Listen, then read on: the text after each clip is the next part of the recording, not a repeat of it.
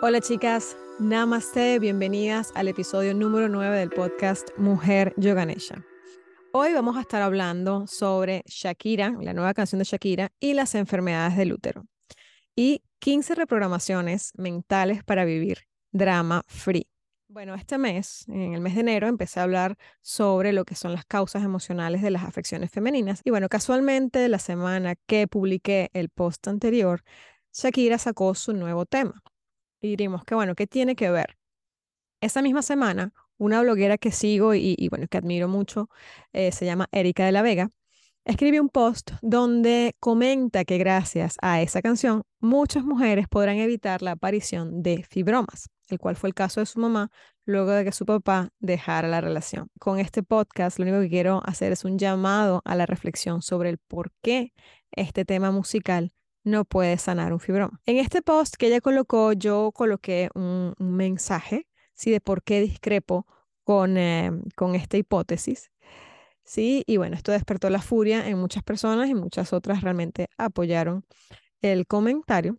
Así que bueno, decidí hablar un poquito más al respecto y de por qué no pienso que esto pueda sanar un fibroma ni ninguna otra enfermedad. Con este podcast lo único que quiero es hacer simplemente un llamado a la reflexión sobre por qué este tema no puede evitarlo, ¿sí? desde el punto de vista de la biodescodificación, basándome tanto en lo aprendido a partir de mis experiencias personales, así como de las terapias de las mujeres que han venido a mis consultas. Quiero también aclarar que no es mi intención juzgar o aplaudir la manera en que Shakira o Miley Cyrus o cualquiera hayan manifestado su duelo, simplemente es analizar la forma en que cada una ha actuado con las herramientas emocionales y los programas mentales que tienen en este momento, ¿sí? Siempre desde el punto de vista de la salud femenina. Entonces, primero quiero hablarles un poco sobre lo que es la sanación a nivel emocional. Sí, como ya comenté anteriormente, somos seres multidimensionales y que para poder sanar de raíz no basta buscar la solución únicamente en un cuerpo físico, ¿sí? Se requiere trabajar a todos los niveles de existencia, incluyendo la parte energética, la parte mental, emocional y espiritual, ¿sí? Para abreviarlo hasta allí. Entonces, seguir hábitos saludables y el movimiento del Shakti Prana a nivel pélvico y hacer yoga femenino promueven sí el equilibrio hormonal, menstrual y la salud uterina. Pero aunque el cuerpo físico esté en perfecto funcionamiento, no está exento de enfermedades. ¿Por qué? Porque nuestros pensamientos negativos también generan emociones que bloquean el sistema energético y eventualmente esto somatiza a nivel físico. Entonces, no sirve de nada llevar una vida de hábitos alimenticios y, ser un atleta espectacular si no practicamos también higiene mental, ¿sí? entrenamiento mental.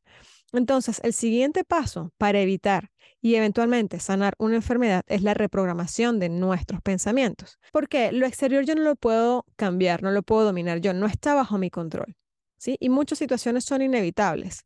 Pero lo que causa el sufrimiento no es la situación en sí, sino lo que pensamos al respecto.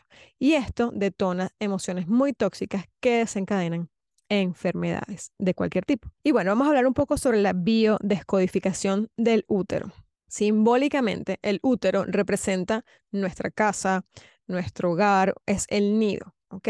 Representa la concepción, la recepción de una nueva vida, ese nuestro territorio, perpetuar la especie, la responsabilidad y la capacidad de organizar y mantener ese nido. Entonces, todo lo que son intrusiones y limitaciones en este territorio va a afectar emocionalmente a la mujer y por ende se va a reflejar en su biología. Una traición es sin duda una desestabilización de ese nido que como mujeres queremos proteger. Y es probablemente una de las situaciones más dolorosas y más difíciles por las que un ser humano pueda pasar, ojo, dentro del contexto cultural en el que vivimos. Y es una de las causas más comunes de separación. La primera programación mental que se activa es el miedo al abandono, lo cual es súper normal. ¿okay? Todos tenemos miedo de pronto a ser abandonados y a la desprotección de ese nido. Es algo prácticamente antropológico. La segunda programación que tenemos es la necesidad de defendernos ante un despecho, ¿sí? Actuando siempre desde el papel de víctima, juzgando, hiriendo, castigando, haciéndole la vida imposible a esta persona que nos traicionó y ha decidido abandonar la relación, ¿sí? Y esta actitud, por más normal y por más acostumbrados que estemos, lo único que hace es crear sentimientos tóxicos que dan pie a que se generen enfermedades, ya sea fibroma o cualquier otra, incluso cáncer de seno. Y de esto vamos a hablar un poco más en, la próxima, en el próximo podcast. Entonces, ¿cómo liberamos las emociones? Ah, bueno, listo, me fueron infiel y me quedo tranquila. No, no se trata de esto. Pero es, digamos, es trabajarlo también así como trabajamos el cuerpo físico, son como músculos, ¿no?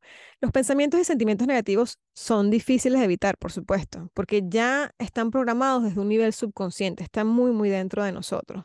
Pero esto no significa que sea imposible. Todo lo que es la claridad mental, la calma emocional, el manejo de nuestro ego, son habilidades que se pueden desarrollar de la misma forma que desarrollamos nuestros músculos.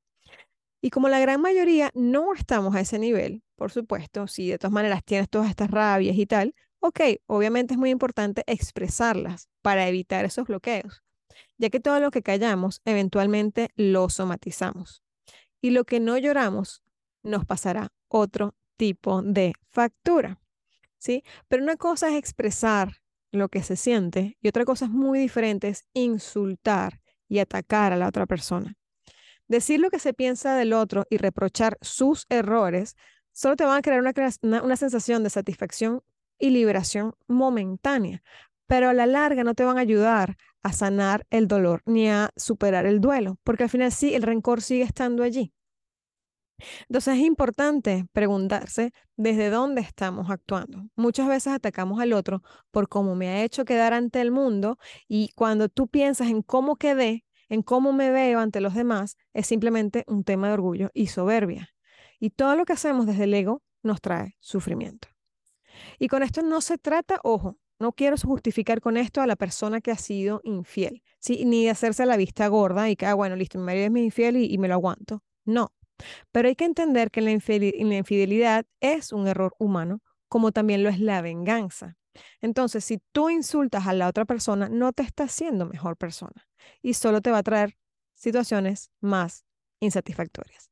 Si bien la canción de Shakira puede en un estado inicial de una ruptura ayudar a hacer catarsis y liberar esas emociones iniciales, no va a poder evitar un fibroma ni ninguna otra enfermedad porque el rencor sigue estando allí y desde el rencor nada puede sanar.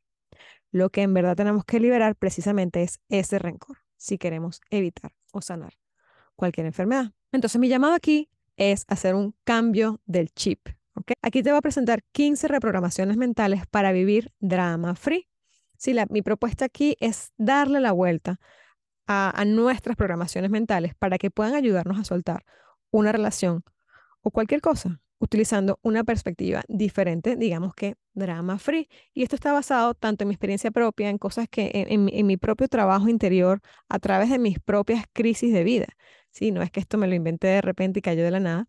Y a través también, por supuesto, de las terapias que trabajo con, con mis chicas. Entonces, la primera programación mental que te propongo es sacarnos el chip de Disney.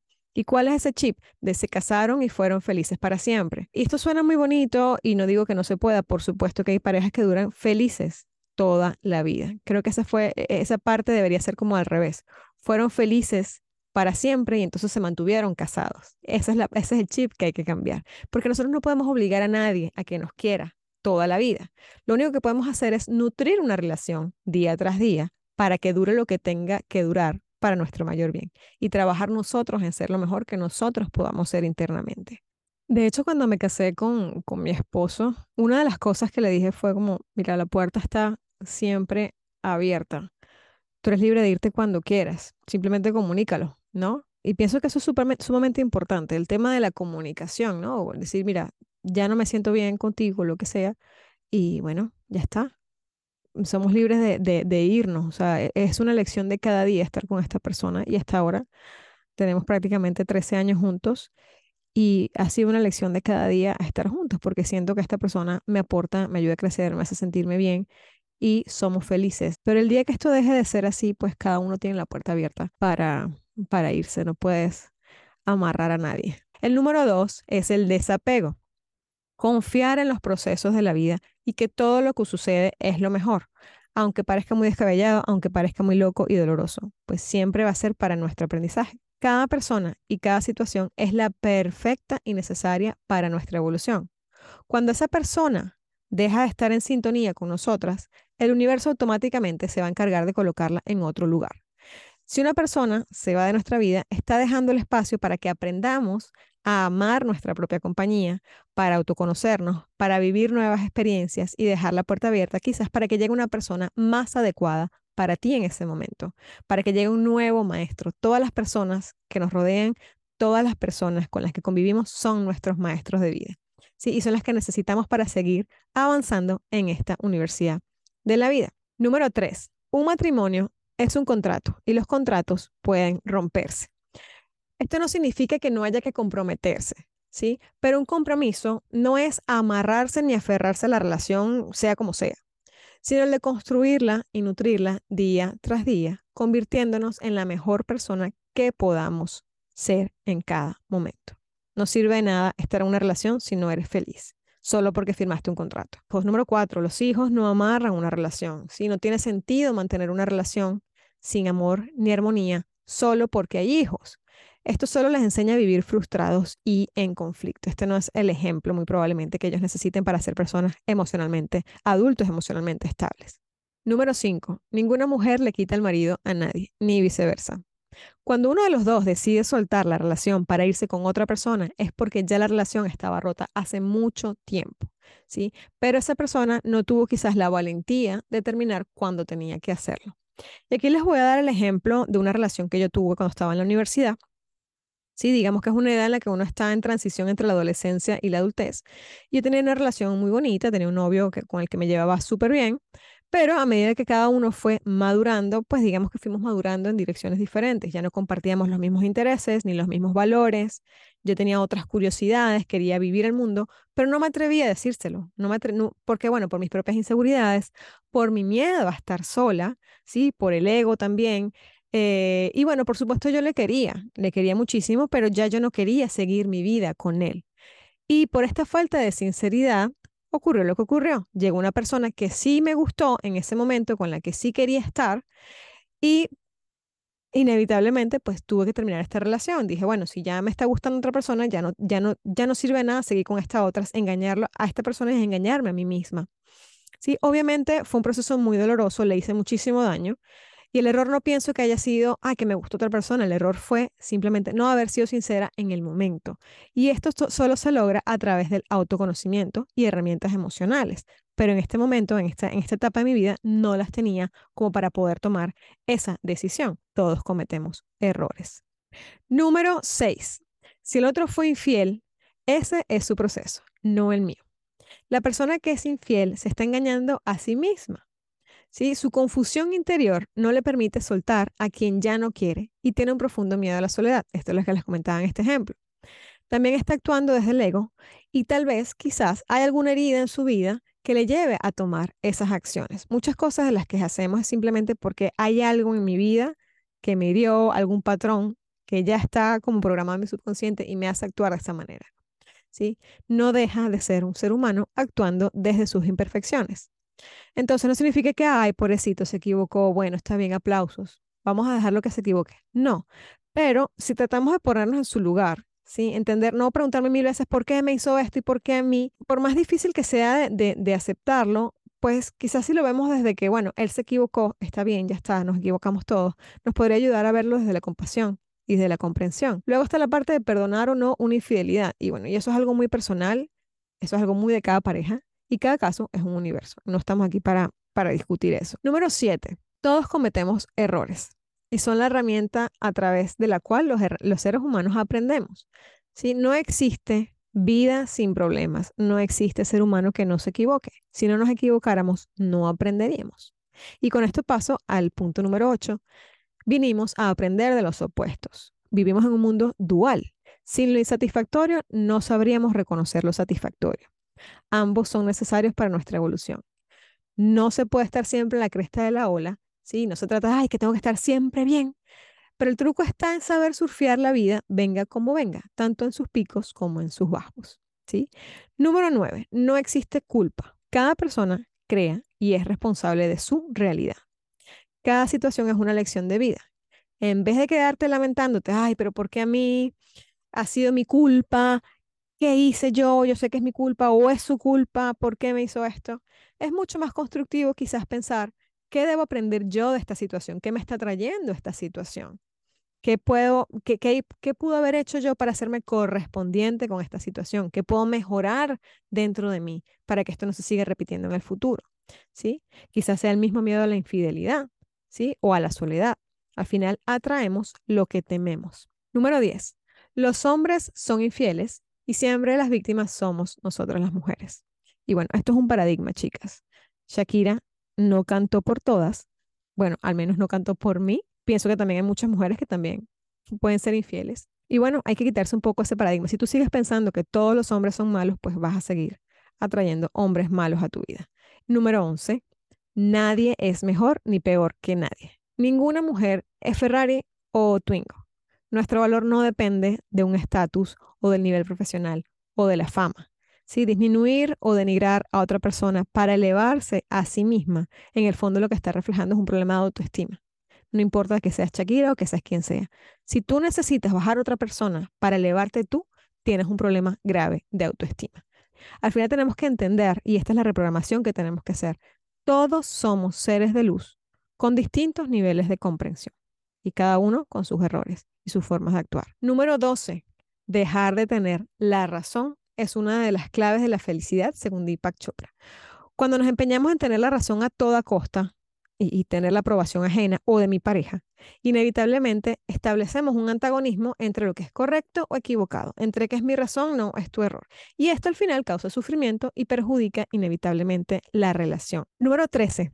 Ley del karma o causa y efecto. Y bueno, aquí es simplemente que hagamos un análisis de si estamos atravesando una situación o bien repetitiva, ¿sí? de que están, si esto se me está volviendo a, me está volviendo a suceder, algo está pasando, algo, alguna lección no estoy aprendiendo, no estoy mejorando algo dentro de mí para que esto me vuelva a pasar. Y la segunda es que quizás yo cree una situación similar en el pasado y por ley de karma o causa y efecto termine pasando esto.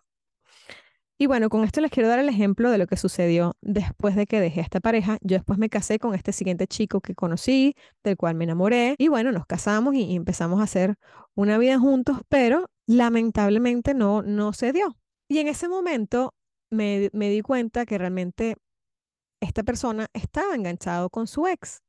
Él todavía tenía temas pendientes con esta persona o quizás la quería a ella.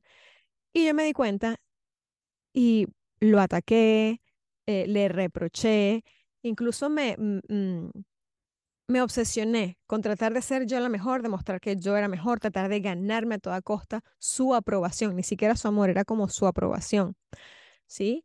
Y esto lo único que hizo fue traerme mucha frustración y mucho dolor. Por supuesto, lloré muchísimo, lo sufrí muchísimo eh, y no me arrepiento para nada. Todo lo que pasa es perfecto. Gracias a esto, pues, empecé a buscar ayuda, empecé a, tratar de entender cosas, a conocerme a mí misma, decir, pero ¿por qué me está pasando esto a mí? Y, me, y, empecé a encontrar herramientas, entre esta el yoga integral y el yoga y toda su filosofía, y esto me ayudó muchísimo a salir de ese abismo en el que me encontraba. Y al mismo tiempo me ayudó a darme cuenta de que yo estaba entorpeciendo el camino de dos personas que de pronto sí podían ser felices juntas yo definitivamente no era feliz con él y él no era feliz conmigo. Entonces, ¿qué sentido tenía seguir juntos? Él me decía, no, no es verdad, sí, yo te quiero, yo te adoro, pero yo lo sabía, aparte que nosotros también tenemos un sexto sentido. Efectivamente, cuando solté la relación, ya ya la solté, ya yo estaba súper liberada, dije, mira, ya, hasta aquí. Y al final esta persona volvió con su ex. Tuvieron hijos, hicieron familia y de hecho no sé si siguen juntos. En verdad yo solté completamente y, y, y, y yo me sentí muy bien por eso. Dije, wow, yo estoy permitiendo que estas personas sean felices. Y para mí, por otro lado, fue prácticamente una de las mejores decisiones que tomé en mi vida. Se me abrieron las puertas a un montón de cosas, viajé, viví aventuras, experiencias, conocí gente increíble.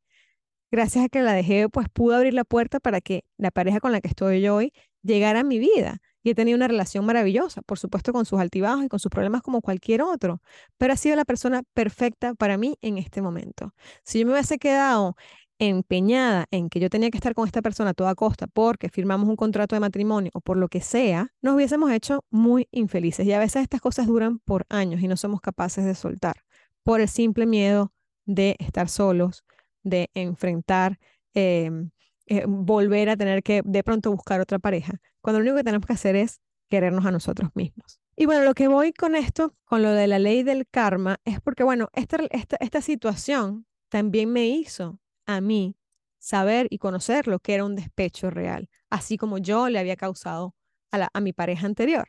¿sí? Si yo nunca hubiese tenido un despecho, quizás no sabría cómo, em, cómo valorar quizás una relación, la relación que tengo ahora. ¿sí? No hubiese entendido el daño que yo le causé a otra persona. Y de nuevo, aprendemos de los opuestos. Todo lo que vivimos es dual. Al final lo importante es sacar lo mejor de cada situación. La número 14 es la ley del espejo. Lo que nos molesta del otro puede ser una parte dentro de nosotros que no queremos ver o aceptar. Y lo que se resiste, persiste. Y bueno, de esta, de esta ley ah, hablaré en más detalle seguramente en una futura publicación. Y el último, el número 15, nadie es responsable de hacernos felices. Solo amándonos, siendo felices por nosotras mismas y soltando el miedo a la soledad, es que podemos atraer y mantener relaciones satisfactorias. Hay que recordar que la realidad se crea desde nuestro interior y todas las, todas las circunstancias y todo lo que nos pasa lo estamos atrayendo consciente o inconscientemente. Todas. De nuevo, no es una cuestión de culpa, es una cuestión, una cuestión de tu propia frecuencia, que es lo que estás atrayendo tú y, y eso que estás atrayendo es lo que necesitas tú para aprender y para evolucionar. Tenemos el ejemplo también de Miley Cyrus, que dos días después saca su tema, que es completamente diferente, es un enfoque completamente diferente, y es un ejemplo de lo que estamos hablando ahora, un ejemplo de amor propio y de inteligencia emocional. En, su tema Flowers, eh, ella habla sobre todo de quererse y cuidarse por encima de todo. Ella se celebra a sí misma sin estarse comparando ni menospreciando a nadie más. ¿sí? Ella en su tema dice, empecé a llorar, pero luego recordé que yo puedo comprarme flores, yo puedo hablar conmigo misma por horas, puedo llevarme a bailar, puedo sostener mi propia mano y puedo amarme mejor que nadie. En verdad, todos podemos amarnos, todos tenemos que amarnos mejor que nadie más. Con esto no quiero decir que una sea mejor que otra, cada duelo tiene diversas etapas y va a depender del nivel de conciencia de cada individuo. Pero lo que sí es cierto es que todos tenemos la, capacidad de elegir. La forma en que reaccionamos, en que manejamos nuestro ego, nuestros pensamientos, nuestras emociones, pueden convertir una, una situación en una tragedia o en una oportunidad de crecimiento no se trata de eliminar el ego, sino de saber reconocerlo y aprender a manejarlo. Esto es un trabajo del, día a día. No voy a decir que, Ay, bueno, ya listo, me leí este, este post o escuché este podcast y, listo, cambié. No, por supuesto, esto cuesta mucho a veces de entender, de procesar, pero una vez que haces clic, realmente te cambia la vida. De hecho, mi, pareja actual, eh, nosotros a veces teníamos discusiones como cualquier otra pareja, tenemos enfrentamientos, y él me decía, ok, yo entiendo que esto no te guste, que esto te moleste eh, de mí, pero ¿por qué tienes que ser tan hiriente? Y yo así como, ¿cómo así hiriente? Si tú vas como que directo a atacarme el corazón, dices cosas simplemente para herirme y eso no me está ayudando a mí a mejorar. Lo que hace es alejarme de ti. Y fue así como, wow, ¿quién es este Buda con el que me casé? y por supuesto no cambié ese día. Fue un trabajo continuo de cada vez que hablábamos y cada vez que le decía cosas, él me decía, ves, ahí me estás haciendo daño. No me lo estás diciendo desde una forma constructiva, sino para hacerme daño. Y poco a poco fui abriendo los ojos y me di cuenta, wow, yo estoy haciendo una guerra innecesariamente. ¿Sí? Como dice Tony Robbins, la calidad de vida de una persona está determinada fundamentalmente por la calidad de sus emociones y es de vital importancia ser capaces de elegirlas a nuestro favor. Sin inteligencia emocional no podemos tener éxito en ningún área de vida, ni en la pareja, ni en familia, ni en el trabajo, ni de salud, ni de amistades. Entonces, por eso es tan necesario trabajarse internamente, reflexionar continuamente sobre tus palabras, sobre tus pensamientos, sobre tus actos, buscar nutrirnos, ¿sí? Con libros espirituales, programas de desarrollo personal, meditación, mantener ese deseo profundo de ser cada día mejores, no solamente ir al gimnasio a trabajar mi cuerpo físico, sino trabajar toda la multidimensionalidad de nuestro ser. Siempre, todo es importante. Y entender que lo que no aprendemos por discernimiento, lo vamos a aprender por sufrimiento. ¿sí? Podemos tomar una traición y la separación desde el victimismo o desde la autorresponsabilidad. Decidir ver a quien nos hiere como un enemigo o como un maestro. Nos hacemos autorresponsables cuando nos abrimos a aprender la lección de vida. Y esa lección, por supuesto, es muy individual. Nadie, nadie puede decirte esto es lo que tienes que aprender. Eso solamente tú lo puedes descubrir. ¿Sí? Quizás sea la de comunicarnos asertivamente, que como fue mi caso, ¿sí? Trabajar el miedo a perder, hacer felices por nosotras mismas, entender nuestra divinidad y nuestra grandeza estando solas o acompañadas, ¿ok? Yo te amo y amar es, quiero que estés bien, estés conmigo, estés con el que sea. Eso es el verdadero amor, ¿sí? Pero antes que todo tenemos que amarnos a nosotros incondicionalmente, ¿sí? Y estos son solamente algunos ejemplos. Solo cuando aprendemos y soltamos es que puede ocurrir realmente la sanación y la magia. Y es que la sanación es en sí un salto de crecimiento espiritual. El alma evoluciona cuando aprendemos la lección de vida correspondiente al desafío enfrentado. Anótalo. El mundo solo cambia si yo cambio. Y esto ya es para cerrar, chicas. Una de las enseñanzas más importantes del yoga es el ahimsa o la no violencia, sea de pensamiento, palabra o acción.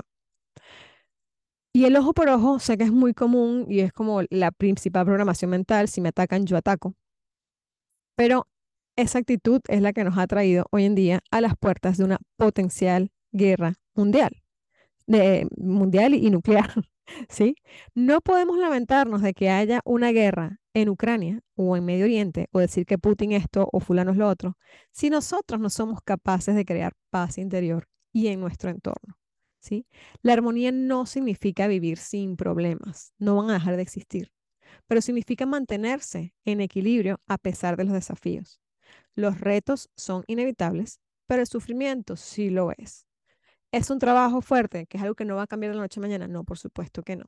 Pero les invito a dejar de aplaudir temas que llaman a la violencia y tratar de buscar eh, siempre la manera de conciliar la situación que sea. Y bueno, espero que estas palabras puedan resonar en el corazón de las mujeres y hombres que me escuchen, que les ayude a reflexionar y, y que eventualmente les lleve a sanar desde el alma ¿sí? Recordándoles que la paz y la guerra empiezan dentro de uno mismo y solo podemos sanar desde el amor. Sé que muchas cosas de las que dije aquí son difíciles de digerir, difíciles de aceptar. Eh, ¿Cómo es posible? Yo tengo que mirarme a mí, ok, yo también pasé por allí. Eh, puede ser muy chocante eh, enfrentarse muchas veces consigo misma, pero sinceramente vale la pena. Así que bueno, chicas, en la, próxima entrada les voy a hablar más en detalle sobre estas emociones y programas mentales asociados a cada una de estas afecciones, o por lo menos las más comunes, las afecciones femeninas. Y si quieres saber más sobre hábitos que promuevan la salud eh, femenina y del útero, participa en una masterclass totalmente gratuita que se llama Las siete claves para aliviar desórdenes menstruales, hormonales y afecciones uterinas sin medicamentos con el método Yoga Nesha.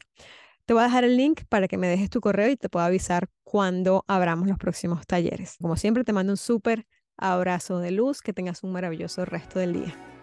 Namaste.